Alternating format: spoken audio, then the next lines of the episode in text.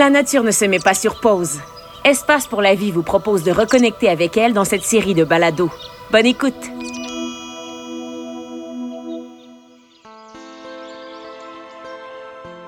Bonjour, je m'appelle Jean-Philippe, je travaille aux collections vivantes du Biodôme de Montréal. Dans ce balado d'Espace pour la vie, je vous parle de ces milliers d'oiseaux qui séjournent au sud durant l'hiver et qui reviennent nous voir à chaque été pour leur période de reproduction. On en retrouve plusieurs espèces qui sont principalement insectivores et qu'on regroupe sous l'appellation de passereaux. Je vous en présente quelques-uns dans mon quatrième balado sur la migration des oiseaux.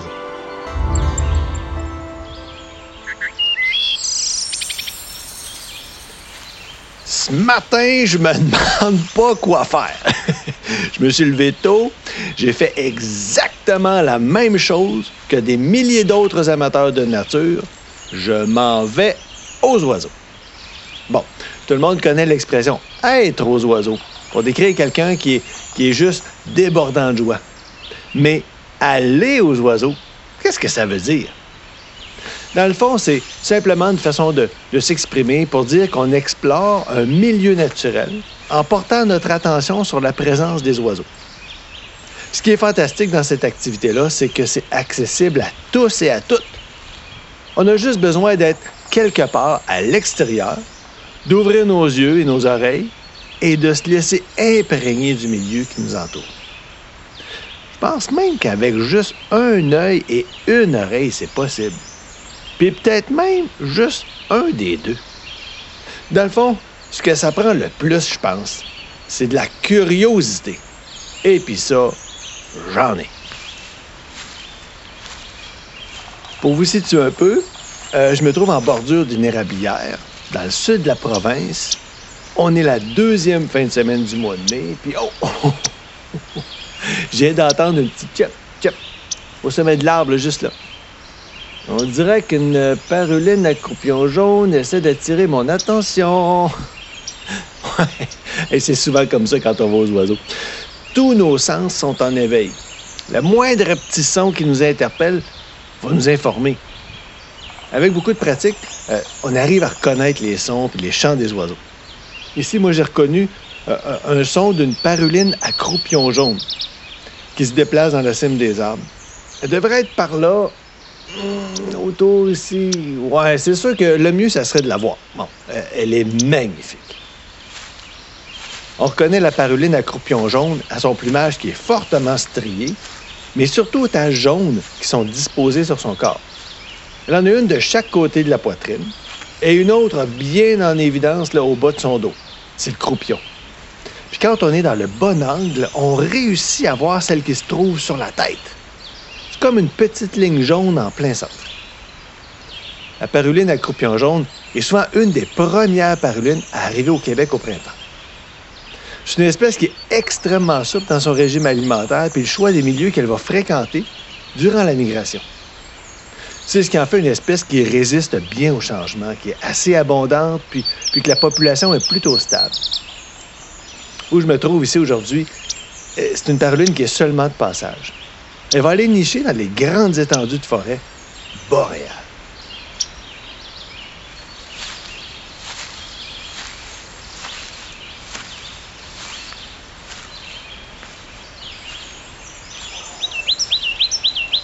Oh, oh, ici, un roitelet. Oh, un roitelet à, roitelet à couronne rubis. Hein. On a deux espèces au Québec. Ouais, le roitelet à couronne rubis et l'autre, le roitelet à couronne dorée. Les deux espèces se ressemblent et se confondent aussi avec plusieurs parulines parce que les déplacements sont similaires. Le roitelet à couronne rubis n'est pas vraiment facile à identifier parce que sa couronne est très souvent dissimulée dans ses plumes. C'est seulement quand un individu va être en interaction qu'il va hérisser sa couronne rouge rubis. Il exprime à ce moment-là sa présence. C'est peut-être pour euh, repousser un autre individu d'une ressource ou, euh, ou, pour faire la parade puis essayer de séduire une femelle, par exemple. Le roitelet à couronne dorée, il est tout aussi petit avec euh, ses 10 cm du bout du bec au bout de la queue. Lui, c'est beaucoup moins fréquent de l'observer en migration. Euh, ils passent dans le sud du Québec à la mi pour remonter jusqu'aux forêts boréales matures.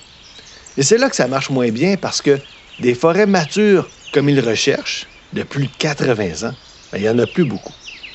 C'est que l'industrie forestière, même avec des pratiques qu'on juge responsables et durables, récolte les arbres qui ont environ 50 ans.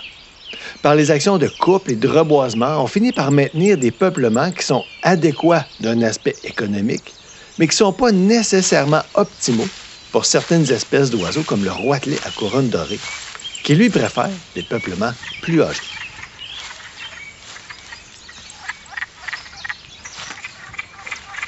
Je continue ma marche en forêt, puis je passe près d'un étang forestier. Entendez-vous?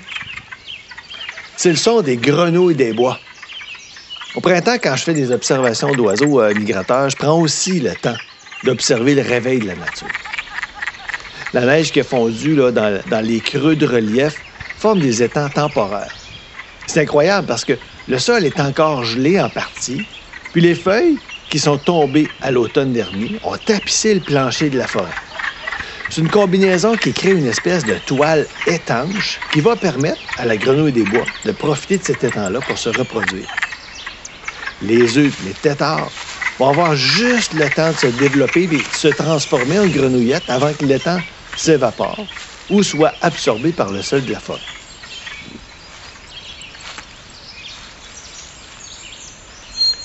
Oh, je remarque un peu plus loin un oiseau qui marche au sol. Ah, c'est une grive solitaire. Oui. Hmm, la grive solitaire a un plumage euh, assez terne avec une poitrine marquée de plusieurs points sombres.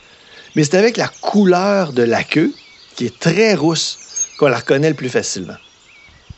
La plupart des grives migrent durant la nuit. Euh, elles vont utiliser le ciel étoilé pour s'orienter mais elles sont susceptibles de dévier de leur route quand elles sont attirées par d'autres lumières.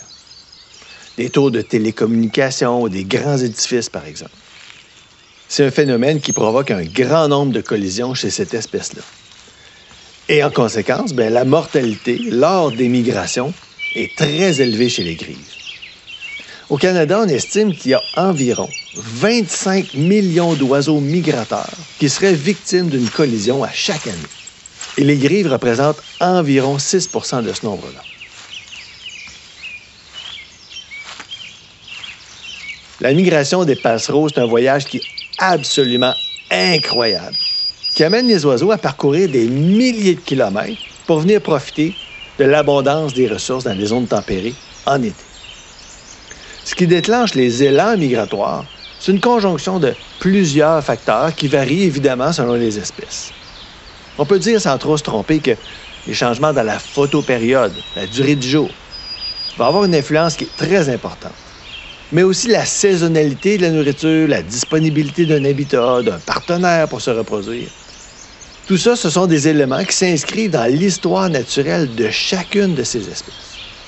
C'est un peu comme si pour plus de la moitié des oiseaux d'Amérique du Nord, la vie peut juste pas être autrement en se promenant en nature comme je fais ce matin, euh, j'ai l'occasion de voir plusieurs espèces puis euh, de goûter à, la biodiversité du Québec.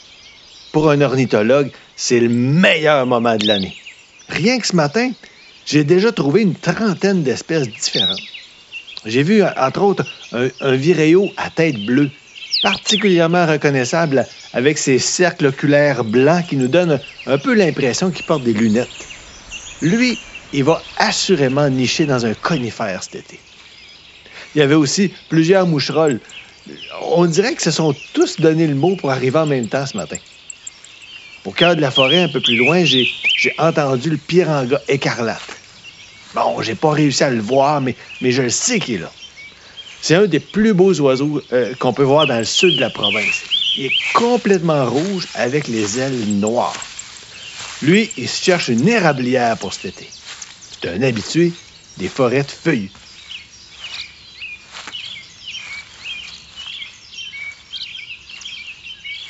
Je sors de la forêt, euh, puis le milieu est un peu différent. C'est plus ouvert avec une zone humide. Puis, euh, oh, là-bas, hey, au-dessus du plan d'eau, c'est le balai des hirondelles. Hey, il y en a un bon groupe, je dirais au moins 30, euh, 40 individus. Hum, c'est difficile de les compter parce qu'ils sont toujours en mouvement. Oh, il y en a quelques-unes perchées là-bas sur un chicot. Oh, oh. Déjà reparti. Je suis vraiment chanceux de voir des hirondelles ici parce que tous les insectivores aériens connaissent en ce moment un déclin fulgurant. Pour ce qui est euh, de l'hirondelle bicolore, celle que j'observe en ce moment, le, nombre d'individus qu'on retrouve sur le territoire québécois a diminué de 5% à chaque année depuis environ 40 ans. Ça veut dire qu'au Québec, il y a 80% moins d'hirondelles bicolores que quand j'étais petit. Il y a plusieurs causes euh, au déclin des insectivores et c'est le même constat partout sur la planète. En partie lié aux variations du climat qui sont plus grandes que la capacité d'adaptation des espèces. Mais il y a aussi les modifications du paysage, comme la fragmentation des milieux naturels ou, ou l'étalement urbain. Ce qui semble affecter le plus les insectivores, ce seraient les pratiques intensives en agriculture. Le contrôle des ravageurs dans les monocultures amène la situation suivante. C'est que lorsque les hirondelles arrivent au printemps, elles se choisissent un beau champ de culture près d'un cours d'eau. L'environnement paraît super, c'est promettant. Mais dans les faits, les moyens utilisés pour éliminer les insectes dans ces champs-là sont si efficaces que l'alimentation des oiseaux va être difficile. C'est ce qui entraîne un taux de reproduction faible qui ne permet pas à la population de se renouveler. Conséquence, un déclin qui dure depuis des années. Pour renverser la tendance, il faudra faire des choix. À l'échelle individuelle, on peut par exemple faire l'achat de produits issus de l'agriculture biologique. Un effort collectif, on pourrait contribuer à, un réseau de nichoirs à hirondelles pour favoriser la nidification. Au niveau global, on peut aussi se prononcer en faveur des politiques courageuses qui prendront soin de la biodiversité. L'arrivée des premiers passereaux c'est une belle occasion de célébrer la nature. C'est la fête.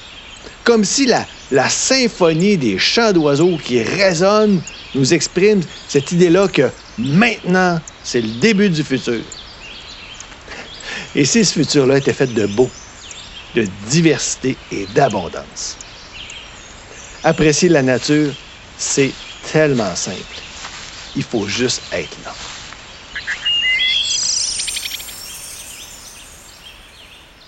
J'espère que vous avez apprécié ce balado.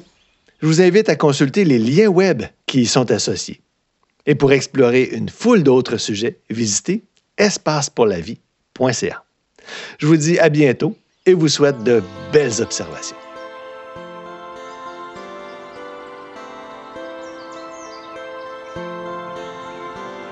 Le meilleur truc pour profiter d'une sortie aux oiseaux est de se lever tôt.